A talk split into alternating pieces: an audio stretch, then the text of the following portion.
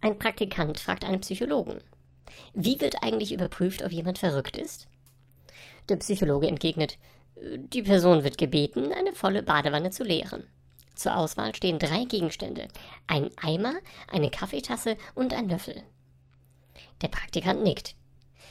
Ich verstehe. Die Normalen nehmen den Eimer, da er am größten ist. Der Psychologe antwortet darauf. Nein, die Normalen ziehen den Stöpsel.